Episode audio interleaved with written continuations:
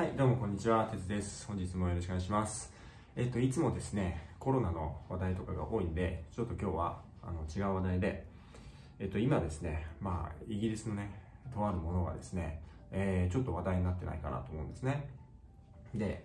えーイギリスでもですね、まあ、これがあ昨日ぐらいから始まりまして、日本は今日からかな、スタートしたんですけど、えーまあ、映画ですね、映画、映画の、えー、007ですね、007、ジェームス・ボンド、ジェームス・ボンドのあの映画がね、新しいやつがついに公開になったんですね。これコロナのせいで2年ぐらい、え延期になっててですね、えー非常にね、もう本当イギリス国民はやっぱりこのジェームス・ボンドすごい好きなので、みんな本当にもう待ちに待ってですね、ようやくこうコロナのね、あれがなくなってきたんで映画館で見れると。映画館で見せるまでは絶対にこう外に出さないということで、えーあの007のプロジェクトがね、もう封をきししていたわけですけど、これがまあようやく解禁ということでですね、えっとこれ、まあ、007という映画ね、まあ、昔の映画はなんかろくに戦いもせずにですねなんかよくわかんない爆発するペンとかですね、えーそんなんで、えーよくわかんないけど敵を倒すみたいなそういう映画だったんですけどね。この今のね主役のダニエル・クレイグという方になってからまあ本当にこう体を鍛えてですね本当にこうアクションをするようになってと。でそれになってからまあものすごい爆発的な人気が出たわけですねだからまあえっと、ジェームズ・ボンドね、まあもう皆さん見たことあるかわかんないですけど、まあ多少ね、暴力的だったりとか、そういうね、シーンもありますけどね、まあそういうの嫌じゃなければですね、このダニエル・クレイグのジェームズ・ボンドは見た方がいいですね。で、やっぱりまあ最近の映画なんで、すごくこう、まあ心に響くようにね、うまく作ってあると思う。で、まあ、なんかイギリスの風景とか、イギリスらしさみたいなのもなんかこうやっぱりちゃんとうまく詰まったですね、やっぱハリウッドとかのなんかアメリカっぽい、えーなんかすごいこうねとりあえず爆発するみたいな感じとはまた違うちょっとしたこの寂しさみたいなのも入っていたりとかしてですね。結構なんかまあそれなりに良くなってると思うので、えージェームズ・ボンドね。ぜひ、えー興味ある方はね見てもらいたいですね、まあ、特にこうジェームズ・ボンド今回、ね、ダニエル・クレイグという方がもうこれで最後なってくるんでできればもう最初のカジノロワイヤルとかいう映画があるんですけどこの辺から見ていくとですねあかっこいいなと思うんじゃないかなと思うんですけどではいでそれですね例えば映画ですね映画見てて、えーね皆さんね字幕の、ね、映画を見るんでしょうかね、えーもうこっちのねアメリカとかイギリスの映画見るとまあほとんど字幕の映画だと思うんですけどね。やっぱりその英語でね理解できて、ね、ジェームズ・ボンドが言ってるかっこいい言葉とかが英語で入ってくるとやっぱりまた一つね、えーさらにこうかっこよさを感じられたりするんでやっぱりまあ英語がね映画見るにしても旅行行くにしてもね、まあ、英語ができるようになったらなとかね、まあ、お仕事の際にも英語できるようになったらなとかね思ったりするんじゃないかなと思うんですね。でまみんなね日本人ってねあのどうも英語が、まあ、伸び悩むというかねやってもできないんですよみたいな方って、まあ、どうしてもいて、まあ、でもみんなそうなんですよねあの普段使わないですからそう簡単に伸びないですよで、まあ私もかつてそうで、私今はね、その英語で普通にいろんな人とやり、いろんなことやり取りできるようになりましたけど、まあ20代のもう半ばとかまあ後半ぐらいまでは別に全然大して喋れなかったですね。あの、私自身は海外に留学行ったりとか、ワーホリに行ったりとか、そういうことはあのしたことがなかったので、あのまあ、することがいろんなね、事情によりできなかったので、あのそういった英語を使えるみたいなのは、まあ、全然なかったんですよね。で、まあ、社会人になってからですね、まあ、英語とかを使えるよって海外で働きたいなと思って、まあ、あの英会話とかね、英会話学校とかね、通ったりとかね、えーしてましたけどね、それでもまあ、そう簡単にですね、まあ、伸びなかった時期はありましたね。ただ、なんか、 TOEIC ね、 TOEIC の勉強とかだけは、こ、う本当試験対策的に、こう、もう詰め込むだけ詰め込んで受けたりとかして、そうすると、まあ、まあ、それなりの点数はね、取れるようになったんですけど、まあ、そんな感じで、こうやってね、本当に英語で使う環境で、仕事場に送り出されるとですね、じゃあ、 TOEIC で900点超えるからって、うん、そんなにね、あの通用するのかっていうと、まあ意外とそうでもなかったんですよね、実は。で、こっちに来て、で、会計事務所に、まあ、日本人の先輩がいらっしゃって、で、まあ、クライアントにね、えーちょっとその何かを提案するようなあメールをちょっと英語で書いてくださいと言われて、で、まあ私、そのね、事務所の中でもどう考えても英語得意じゃない方だったんですけど、まあなぜかその先輩がですね、私にやらせたんですね。まあ、あえて、あえてそう、鍛え、鍛えようとしたんじゃないかと思うんですけど、で、ちょっと書けって言われて、あ、なんか、あんまり書いたことないなと思って、で、まあ、とりあえず書いたんですけど、そしたらまあ、もう、ことごとく直されまして、あの、これ、こんなんも貼りづらいとかね、これでは伝わらないからもっとシンプルに書きなさいとか、すごい、なんか直されてですね、いろいろこう、まあ怒られたことがあったんですね。まあ、考えてみたら、まあその TOEIC とかね、できるようになったし、まあ日常的な会話みたいなのはね、多少できるようになったかもしれないけども、ビジネスのシーンで、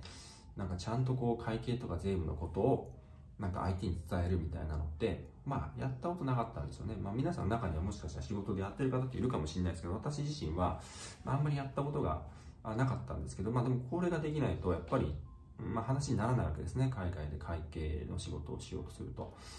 だからまあ、いわゆるその、まあ、理解、英語を理解するとかっていうのは、まあ、ね、読んで理解することはできても、どうしてもアウトプットするってことが、まあ、やっぱりね、日本人はそんなことやったことないですから、こっちのね、大学とか通ってたらもしかしたら別かもしれないですけど、やったことなかったんで、まあ、そこの能力がなないんだなということを、まあ、痛感したわけですね。で、まあ、そんな時にですね、この当時の会計事務所からですね、まあ、ACCA というのをやってみたらどうだと言われて、まあ、それは、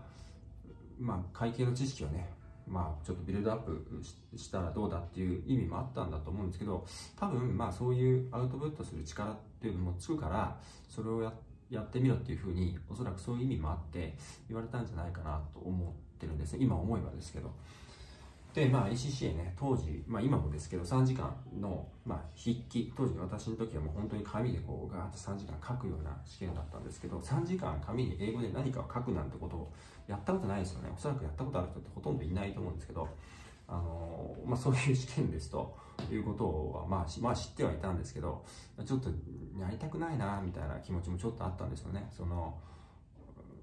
やってね、なんかやっぱりできなかったとかってなるのもショックだし、なんかなっていうああえてそれいるかなみたいな気持ちってちょっとあったんですけどなんかちょっと大変そうだしみたいなね。ただこのイギリスでねいろいろお仕事をしていく中で、えー、まあイギリスのねそれこそ ACCA とかの会計士さんと話をした時になんかちょっとこう ACCA 持ってないのみたいな感じでですね若干こうなんかバカにしてきた会計士さんとかいたんですよね。だからそれでちょっとなんか、まあ、腹に腹が立ったというかね。なこんな馬鹿にされるの嫌だなと思って、まあ、だったら、まあ、まあ、ちょっと自分でもできるところを、まあ、見せてやろうじゃないかというふうに、まあ、当時思ったんですよね。それでちょっとややってみようということで、まあ、ACCA をやるということを決めてやったんですね。そしたら、まあ、結果的に、まあ、なんとかなったんですね。その別に何時間とか長い長文で英語書くなんてことややったことなかったですけど、でもまあなんとかなったんですよ。蓋を開けてみたら、まあ全部ね、えー、まあ幸運にも、まあ1回で合格してたんですよね。で、まあ最初は、そのね、例えば自分でなんか問題をに対してこう、こういうことを書こうっていうふうに書いて、で、その模範解答と見比べてですね、あ、まあこ、ここの部分は僕も書いてるな模範解答と一緒だなとか言って、まあ、採点するんですけど、でもまあ、どう考えても模範解答の方が英語がもう完璧ですから当たり前ですけど、で自分の英語はなんかちょっと拙いな、みたいな感じで、いや、これで点数取れんのかなっていう、でもわかんないですよね。実際に試験会場行ってボンと出さないと、あの本当に点が取れるかどうかっていうのはわからないので、こんなんで取れんのかなみたいな、ちょっと、なんかね、あのまあ、や闇雲にというかねある意味では闇雲にこうやってたんですけどでもあのテキストとかね問題集を読んでねで、まあ、模範解答とかをこうある意味ではうまくこう真似るというかね真似しながらなんか取り込みながらやっていった結果ですねまあ点数はやっぱもらえたんですよね。あ点数もらえるんだなという感覚で、とはいえね、まあ、最後の最後までずっと不安でしたけど、この英語で 大丈夫だろうかみたいなのはずっと不安だったんですけど、まあ、受かっていったんでね、まあ、英語力的におそらく問題はなかったんだろうなというのが、まあ、今になって思うんです。やっぱ英語の問題じゃなくて、やっぱりその理解力というかね、会計とかそういったところに対する理解力の問題で、結局勉強していて、まあね、上の方のレベルになればなるほど、英語でうっていうことはおそらくないですね。会計的な論点で、あのー、まあ、ちょっと頭に入りきらないとかね、えー、ちょっと理解するのが大変っていうので悩むことはあっても、英語がっていうのは、レベルが上がれば上がるほどそういう悩みを持つことはおそらくなくなってきますねで、えっと、こうやってねいっぱいこうなんかまあ書く練習というかそういうのをなんかしていろんななんか問題文とか読む時もなんかちょっとこうこれをうまく使ってとかってやっていくとねなんかこう書けるようになっていくんですよね。でそもそも ACCA の問題自体がなんか取締役でレポートを書き書きなさいとかね。この論点について CFO にメールで、えー、ディスカスしなさいとかあとはプレゼンテーションを行うのでプレゼンテーションのスライドを2枚作りなさいとかそういう問題が出るんですよね。実際そういう形にするとプロフェッショナルマークって言って加点がもらえるっていう形になってるんですよ。だから英語の文法が正しいとかそういうんじゃなくて取締役にレポートを書きなさいだったら取締役へっていうねという取締役でタイトルがこれで何々何々っていうふうにで最後にコンクルージョンを書いてとかっていうふうにねそういうふうに書くことでプロフェッショナルマークっていう点数がもらえるとかね、そういうのもあったんで、そういうのに、そういう課題にですね、もう ECCA の与える課題にも地道に取り組んだわけですね。そうすると、まあ、いろんな中でですね、あの自然とですね、英語力のまあ、アウトプット力とか、まあ、メールで表現するとかっていうのも、まあ、自然とついてたんじゃないかなというふうに思うんですね。で、その結果、まあ、先輩から英語を直されるってことも、まあ、徐々になくなっていったっていうこともあって、だからまあ、結果的にこの ACCA にね、まあ合格したことで、ちょっとこう、英語で何かを説明するということに対して、もうそもそもこう、抵抗もなくなってくる。苦手意識もなくなってきますよね。だってもうそればっかりやってるんだから苦手もクソもないですよね。もうもうそれを、普段 ACCA の勉強でやってることを仕事でもう同じようにやるから、もうそんなことばっかりやってるから、もう苦手意識とか持ってる場合じゃないっていうかね、そればっかりやってるから、になってくるんで、だんだんそういう意味で、まあ、ECCA っていうものでね、えー、まあ、自信持てるようになって、できるようになったんじゃないかなというふうに思うんですよね。で、そもそもね、この ACCA という試験は、まあ、いろんな国の人に対して提供してるとか、いろんな人が受けれるようにデザインしているので、英語の学習がまネイティブじゃない方とかね、数学の学習がまだそんなにできてない方っていう人のためにわざわざそういう学習のモジュールみたいなのを提供してくれてるんですね。英語ができない人は、このサイトを使って英語を学習していいですよと。で、その上で ACC やってくださいみたいな感じに、まあ、親切にできてるわけです。ということは、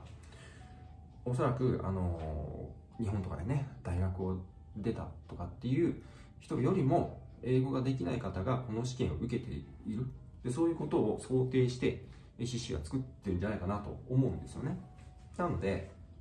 まあ皆さん、まあ英語苦手だとかね、思うかもしれないですけど、まあもっとね、あのまあ恵まれてない環境で、えー、ね、日本みたいに、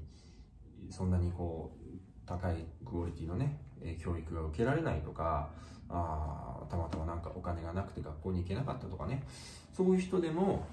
まあこの ACCA という試験に挑んで、まあ、それを取ってそれを取ることで、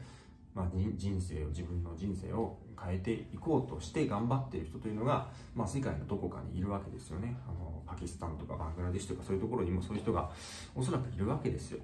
だから、まあ、日本人に、まあ、それができないはずはないんじゃないかなと個人的には思うんですよね。だから本当にこうやる気の差というかねじゃないかなと思うんですよね。なので、えっとまあ、皆さんがね、もしその海外の人たちと英語でね、えー、まあ、対等に仕事したいとか、まあ、対等以上に仕事したいっていう思いがね、あるのであれば ACCA はね、結構、まあ、英語力をつける上でいい資格じゃないかなというふうに思います。で、まあその、本当にね、あの、若い方の中で海外で働きたいとか、海外で活躍したいとか、あの、海外の人たちと対等に仕事をしたいっていう思いがあるのであれば、この、まあ、何かしらにやっぱ挑戦していかないといけないですよね。その ACCA だっていわゆる海外の人たちとの戦いなわけなんで、まあ、ここに挑むことすらできずにいい、ね、その将来海外でとかっていうのはそもそも難しいですよねだからまずはね、えー、こういうところから、まあ、海外の人たちと対等にやり合っていくっていうところを徐々にね、えー、経験しながら力つけながら頑張っていくそういう意味では ACCA は非常にいい試験ではないかなというふうに思いますので、ぜひね、皆さん頑張っていただいて、で、英語をね、もちろんまあ、リスニングとかはまたね、違う力ですけど、リスニングとかですね、まあやっぱりジェームズ・ボンドとかね、ああいう海外の映画いっぱい見たりとか私もしましたね。ジェームズ・ボンド見たり、あの、まあアメリカのね、あの、ドラマとかね、そういうの見たりとかね、そういうのも意外とバカにならないで、そういうことをね、やっぱずっと頑張って続けていくと。